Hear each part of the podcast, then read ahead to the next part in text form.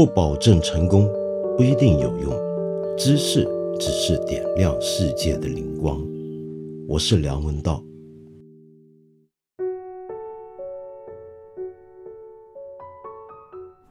今天呢，我还是想先从一些朋友提给我的意见和疑问开始。我们今天这个节目，昨天呢，我们提到了外国人永久居留条例。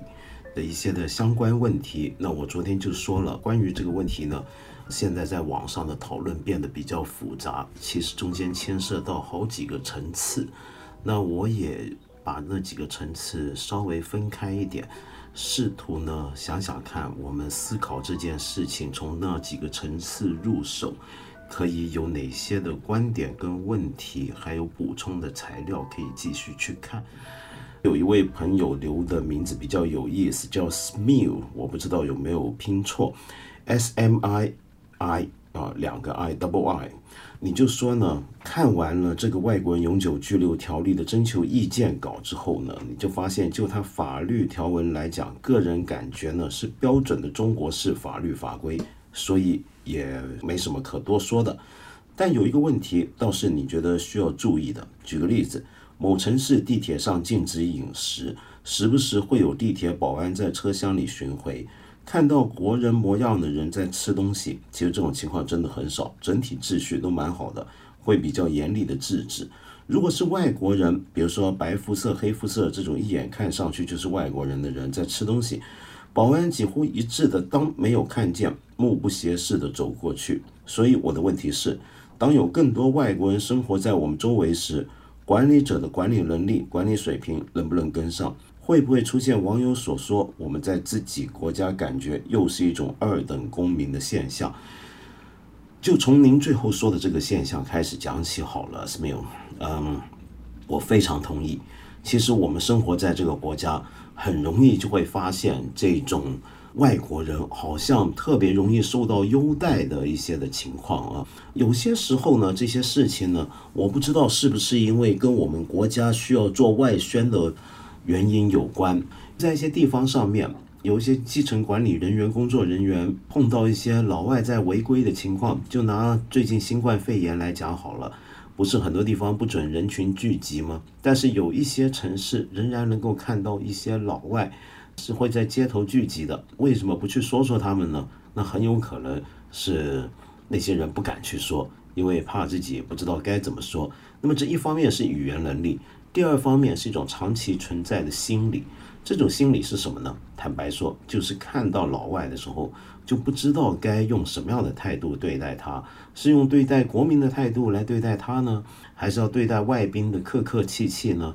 那么这里面不一定是大家马上跳出来那种想法，就是什么自卑啊，什么怕了老外，不一定，很有可能就是太过客气了。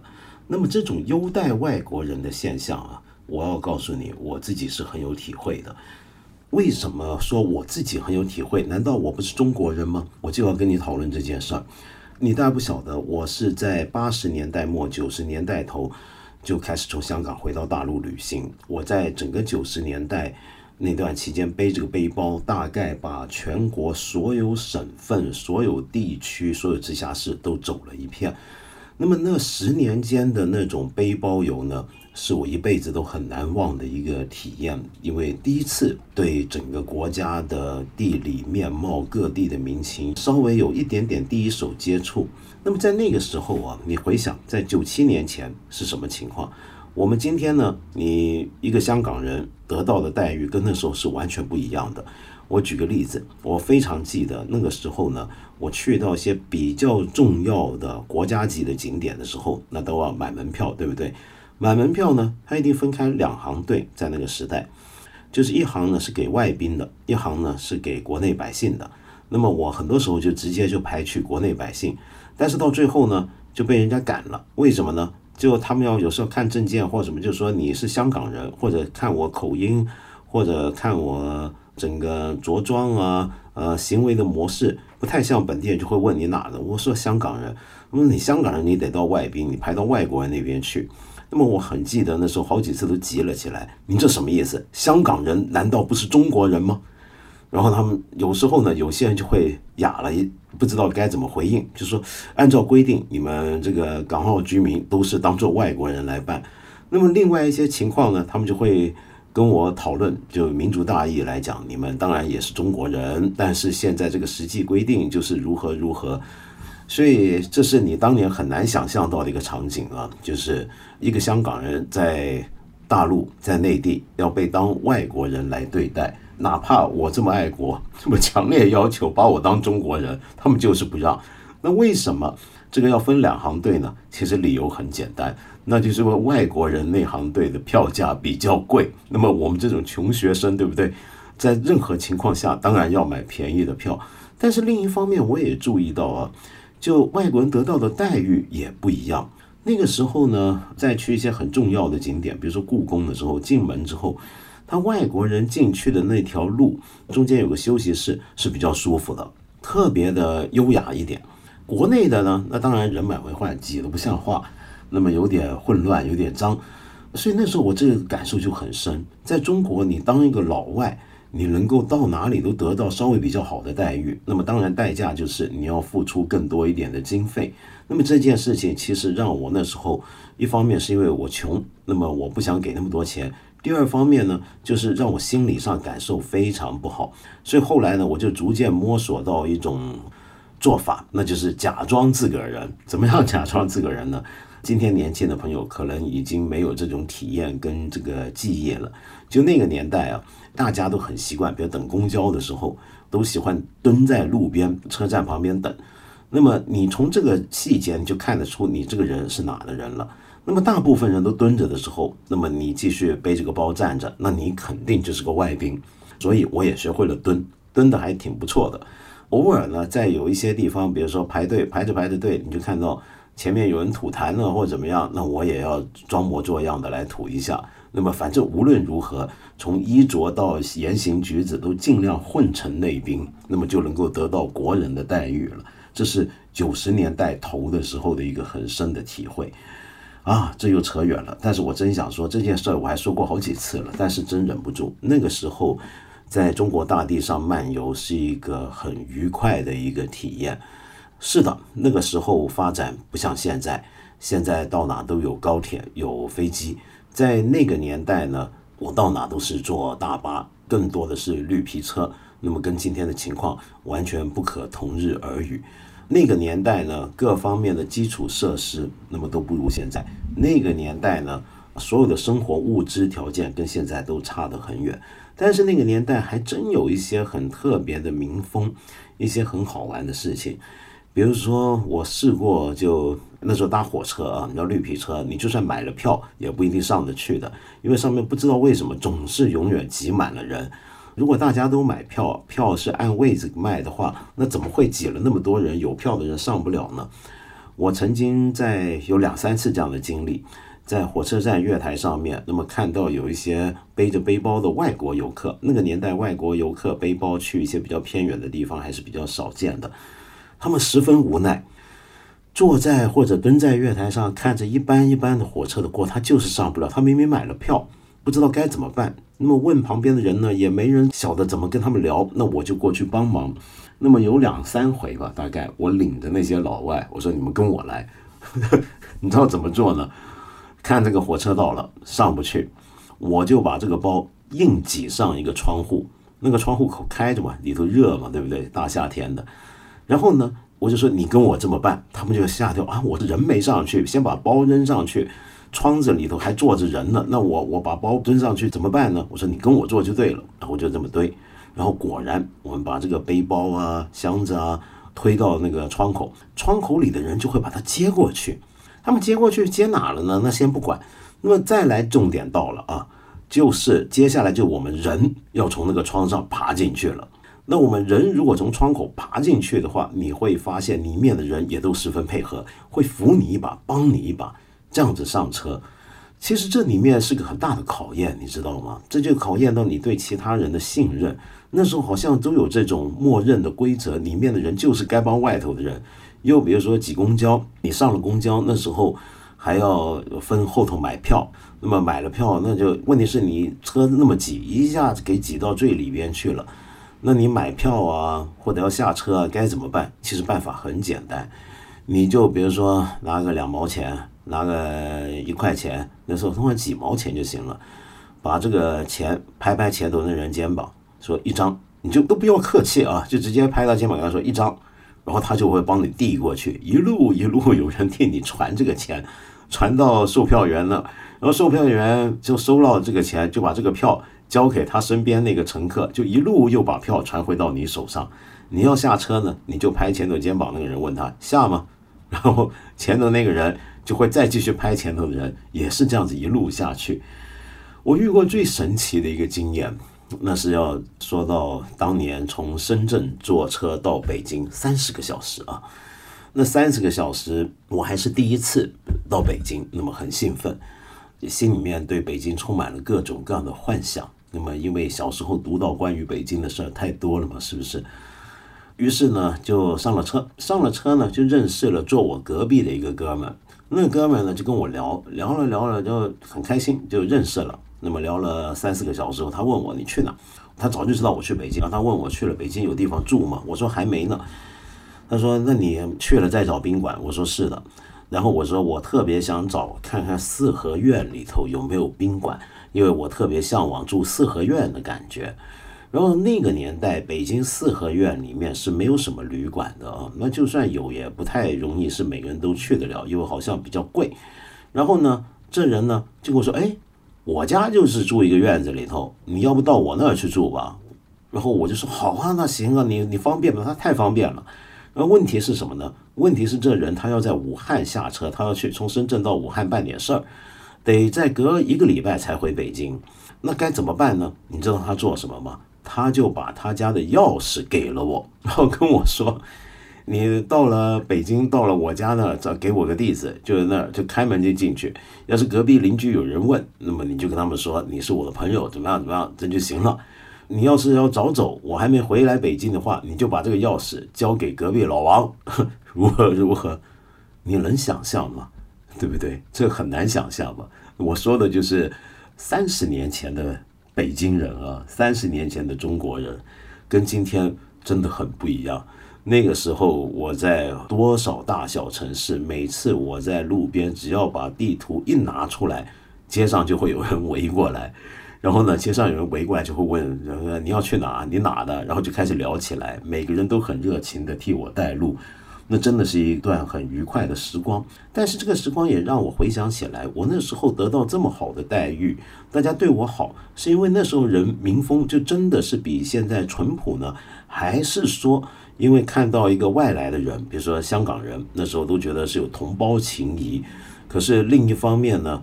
又觉得他始终还是个外宾，跟这个有没有关系呢？我也搞不清楚。哇，扯得太远了。好，我们说回来这个永久居留条例。这个永久居留条例啊，我觉得很多朋友都说的很对。其实这条条例本身会牵扯到我们国内很多原有的问题，比如说教育资源。那么是不是这些外国人永久居留在这，他的子女也能够？享受我们的义务教育呢？那是不是抢占了我们的教育资源呢？我自己觉得，看完这个条例的征求意见稿之后，我发现其实它背后的想法，我猜测啊，这当然只是我大胆的猜测，其实是一个挺一以贯之的我们国家近年来的一些政策走向底下的一个产物。我们都知道，这几年我们都自称已经成为强国大国了，那么我们现在。在往大国崛起的路线上面走的时候，其中有一关就必然要过的，那就是对待外国移民的问题。因为根据二十世纪的全世界的经验，我们大概都能发现啊，那个真正在国际上有影响力的大国，多半都是会有一定的移民流入，甚至相当多的移民流入。那么最明显的例子就是美国了。那么美国，因为它本来就是个移民国家，它有一些政策呢，我不知道现在还有没有啊。在过去我们看来是很古怪的，比如说你要申请美国永久居留权得到成功的话，那你就有绿卡。那以前不是还有种规矩吗？大家可能也听过，就绿卡是能抽签的，就你可以上网摇号，看看你有没有这个运气，或者是不好的运气啊，摇到了美国的绿卡。那么是有这种措施的，这是为什么呢？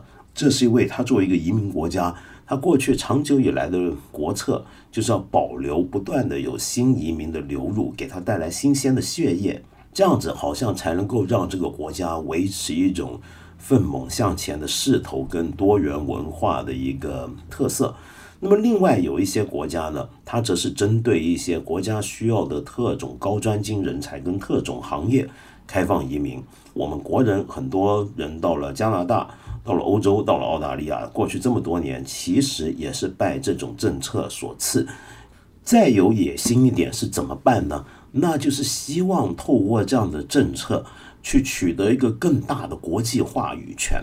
关于这一点呢，最有名的大概就是美国。我们今天都晓得，清华大学的建立是跟庚子赔款有关，而当年呢，很多人都觉得奇怪啊，为什么美国呢？在八国联军之后，在这个赔款这件事情上面，要做的比其他列强要更开放，或者对我们中国人更好，人家就把钱装进口袋，像日本那样发展自己军备就得了。但美国不，美国是希望把这个钱呃用回来给中国办教育，在中国办一所美式教育的大学。那么同时呢，我们知道早年我们很多的清朝留美学童开始。他还有大量的这种去吸收中国学生的这种倾向，那么当年甚至利用这些赔款呢，来帮助中国学生到美国去念书啊，去读书去什么？那么我们读现代民国史的话，你一定会看到很多例子，很多历史上的著名的人物都是跟美国这种政策相关的。这是为什么呢？其实这在当年他们国家里面的讨论就已经讲得很清楚，这是为了。其中一个当然是有良好的用意，就是希望帮助中国的现代化。那么那个时候的美国很多精英人士，特别是有信仰的基督教界人士，他们认为中国的问题是在教育不好，希望呢透过教育能够改变中国。第二方面呢，就希望将来慢慢的能够也能向中国传教。那么这个传教，当然他们自己作为信徒来讲，他会觉得这是良好意愿，因为他认为呢，信仰基督、认识上帝那是件好事儿。那么让中国人也该这么做。第三是什么呢？那就是一个很实际的国家层面的问题了。那就希望透过替中国培养人才，培植一大批以后跟美国人能够对话的人，熟悉美国文化的人。被美国深深影响的人，那这样子就对美国在国际上扩大影响力，作为一个当年其实还算是新兴的大国，对他将来的地位抬升来讲，有莫大的好处。我们看现在啊，当然你现在去美国读书，那学费就很贵了，尤其是外来的学生更贵，好像跟当年那个情况有点不一样了。但是我们还可以考察一下别的国家的情况啊，你比如说像。德国跟法国曾经很长一段时间内呢，是对外国留学生都是读大学都是免费的。可是为什么外国人来念书，比如说我们中国人跑去你那留学，你也不收我们学费呢？或者收那么便宜的学费呢？那难道他们国家的国民不会因此感到愤怒吗？觉得这是一个不公平吗？这是挤占了他们的资源吗？那是为什么呢？这背后的理由啊。就第一，就是为了增强他们的高等院校的国际化程度。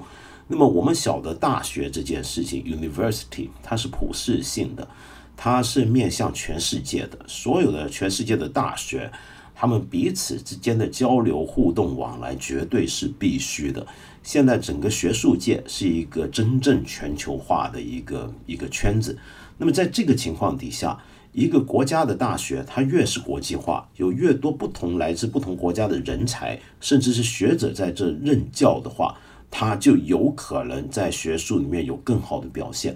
这就是为什么在现在很最近二三十年很流行那种大学排行榜，在各种各样的全世界的大学的排行榜里面，国际化程度，也就是你的国际生的数量以及师资的国际化的程度。都成为一个考核大学水平的一个重要标准。所以，第一，他们是为了要让自己的大学更有竞争力；第二是什么呢？那就从国家角度出发。今天，法国、德国这些国家在很多方面，人家觉得已经不如过去了，不像美国那么强大。但是，我们透过吸收外国来的留学生，能够让我们的德文跟法文。还能够维持一个更大的一个广播的传播的能力。那假如你不是为了要去德国留学、去法国留学，可能很多人就不一定会学这种语言。那对于这种语言的在国际上舞台上面的地位就会有影响。另外呢，就是跟美国当年想法一样，希望这些人也能够间接的拓展我们德国、法国、我们这些欧洲国家的软实力。那么因此，他们就会决定向外国学生不收学费，或者到最近是开始收学费，但是也是比较廉价的学费。那为什么他们的国民对这些没有太大意见呢？理由就是因为坦白讲，他们富裕。虽然大学经费、全球高等教育经费。最近几年呢都有倒退的趋势，但是他们大体上认为他们负担得来，这个国家可以负担做这样的事情。综合来讲啊，我觉得我们国家现在推出这样的一个征求意见稿呢，其实它背后的背景思路也是沿着这个逻辑来的。也就是说，今天中国要成为一个世界上举足轻重的大国，要成为一个具有领导位置的国家，要走这条路。其实就是走很多国家都走过的这种道路，为了要扩张我们国家的影响力，为了要扩张我们国家的在几个领域里面的一个领先地位，尽量把一些优秀人才吸引过来。所以这个条例里面其实对来的人的资格还是有一些限制的，可以看得到。但是甩开这种高资格的情况不管啊，我想说未来啊，那在很遥远的之后的未来。我们也有可能还是要面对另一种层面的外国移民问题的，这是什么呢？我们都知道，最近几年中国人口结构出现了很大的变化，那么使得原来的计划生育，也就一胎制要得到改变。现在开放二胎，而且还鼓励大家结婚生子，为什么？那就是因为中国的人口出现了断崖式的这个下降问题。那么接下来的问题是什么呢？那就我们会逐步的人口老化。但凡一个国家出现人口老化的迹象之后啊，移民就是一个不可避免的一个你要去处理的一个课题了。更现实的问题是，当一个国家有时候人口老化，当有一大批老人，那么剩下年轻人力不多的时候，这老人该如何照顾呢？因此就会出现很多的外佣的现象，或者外来看护人员的现象。这种时候，你要吸收的人才就不一定是什么读完博士的人了，而很可能是来自一些其他发展水平没有那么好的国家，他们希望透过这种方式能够为自己找到更好的生活，吸引那些人过来，来自那些地区的人。关于这方面，你可以看到日本就一直陷在这个问题当中，日本的人口老化程度很严重。我们以前节目也曾经说过，于是呢，他们就要考虑。该不该开放更多的外来移民？那么现在日本的国家政策好像是有这种打算的，但是另一方面，日本社会是个同质化程度特别高的社会，他很害怕外来移民的增加会改变跟破坏他原有的生活方式、文化习惯，所以一直在这上面整个社会上出现一种举棋不定。前后摇摆的情况，我个人觉得这种情况的问题是我们将来迟早也要面对的。该不该开放？如果不开放，我们又怎么处理我们原来的人口结构变化的问题呢？那是透过更多的自动化的手段呢，还是如何呢？还是一些其他制度的发明呢？那这些都要考虑了。好，那么现在这条条例背后有这样的一个想法，可是为什么遭到这么多人的反对呢？那就是像各位所说的，我们有户籍制度，外国人来，他还受不受到我们户籍制度的约束呢？他从东北进来，是不是隔一两年就能到上海，能够享受到上海的那种的福利，或者是各方面的条件呢？等等等等，这些讲法都很多，也都很有道理啊。那这些说法其实与其说是这个条例本身的问题，倒不如说是透过这个条例所触发出来的我们自己的问题。就正如教育资源，我们今天是不是真的已经到了像德国那样的一个程度？我们教育资源上面相对已经很充裕，大家都已经觉得很公平，所以外国人来一点也无所谓呢？恐怕还不是。所以这就牵涉到一个理想政治的理想跟一个愿景。以及我们的现实的问题，其实这种问题啊，我过去几年来都不断的在说，每回说出来，人家听了都不高兴。那是什么呢？就是我们今天有一个要做大国的灵魂，但实际上我们的躯壳恐怕还没到那个程度。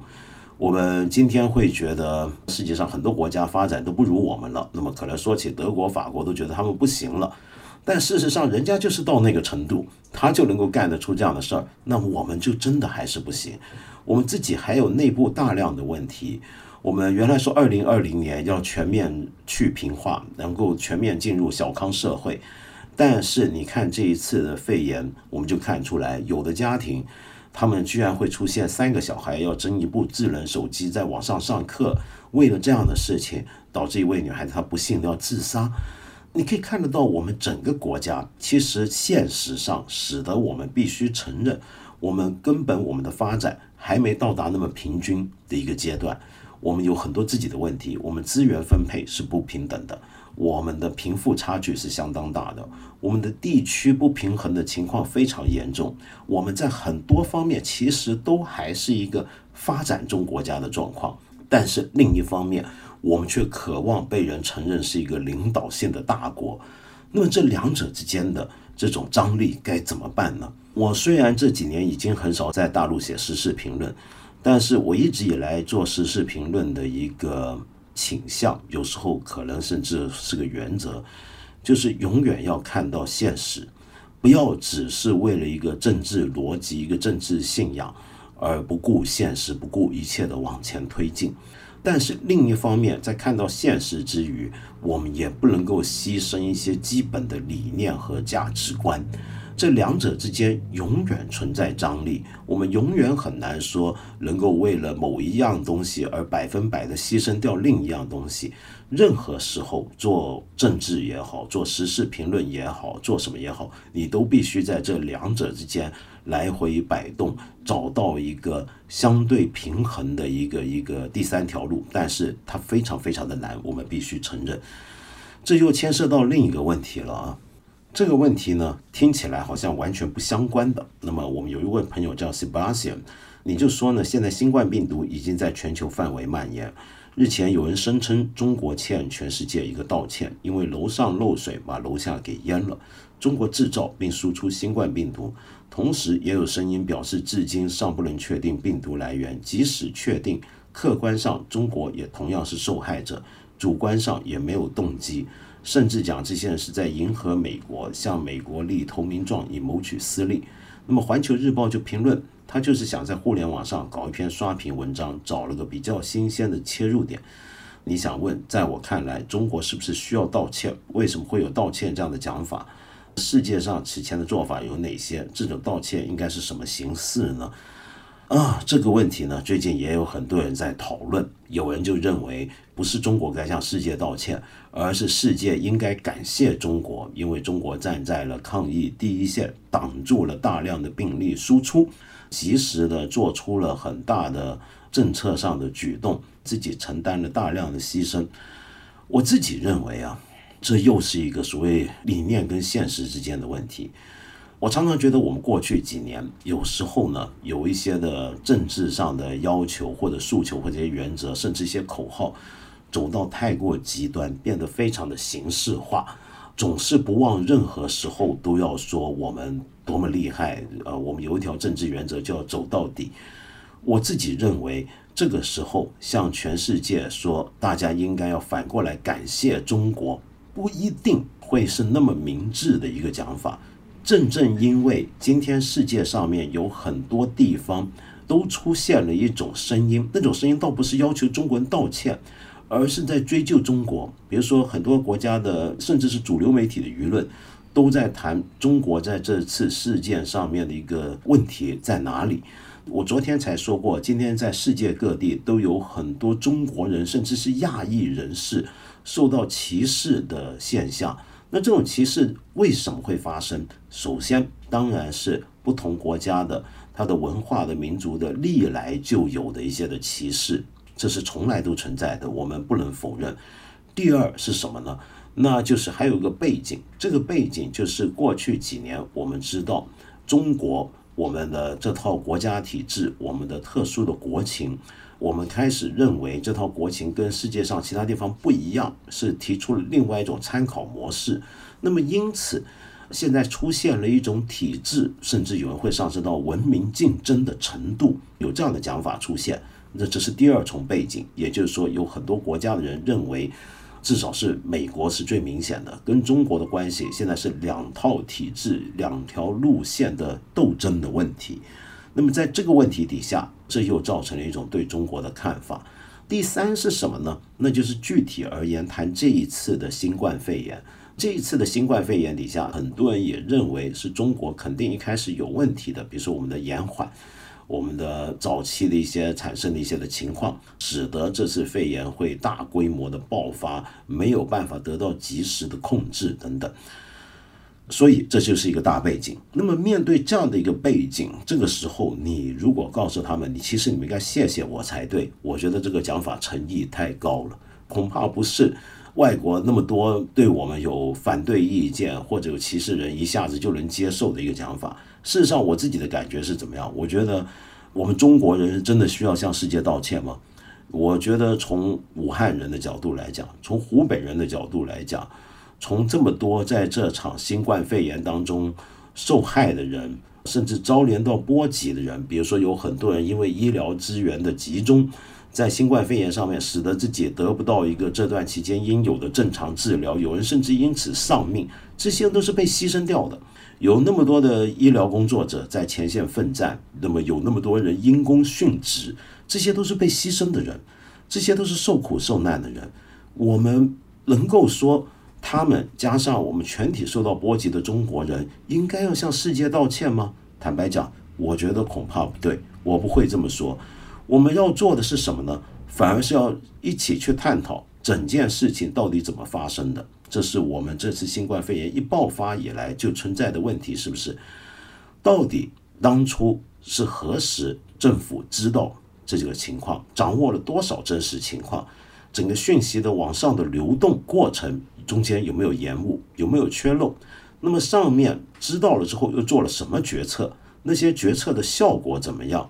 那么为什么我们在很多媒体上面看到十二月就已经开始出现相关的情况的报道？跟一些的评论和猜测，但是我们在一月底的时候还能够看见，比如说大家印象尤深的武汉仍然在举行社区的万家宴，那么这中间到底发生了什么事情？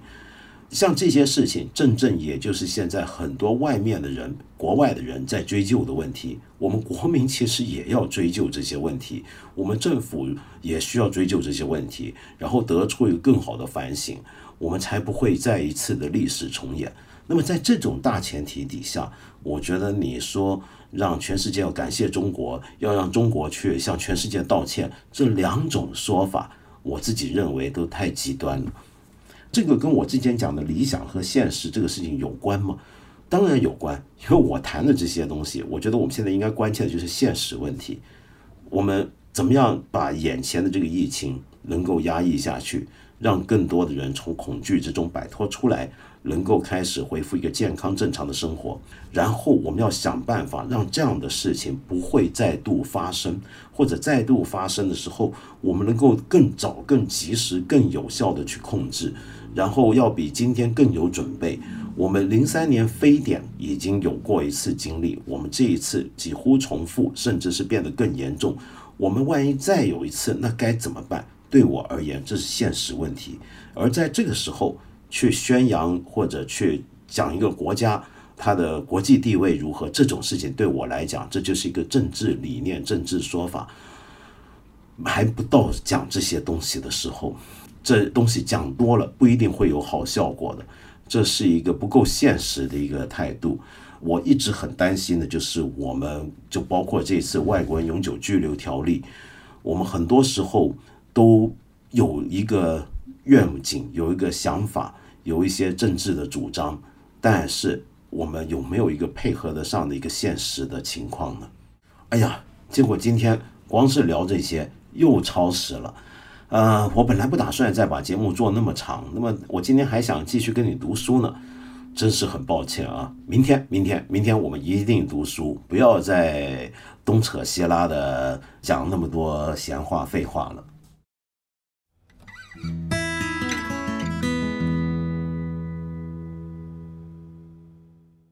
今天呢，有一个事情呢，差点忘了要跟大家特别公告一下，就是呢，之前我们看理想和理想国出版社联手推出了一个特别活动，那这个活动呢，已经到了一个新的段落，理想国的一元领书活动呢，已经结束了。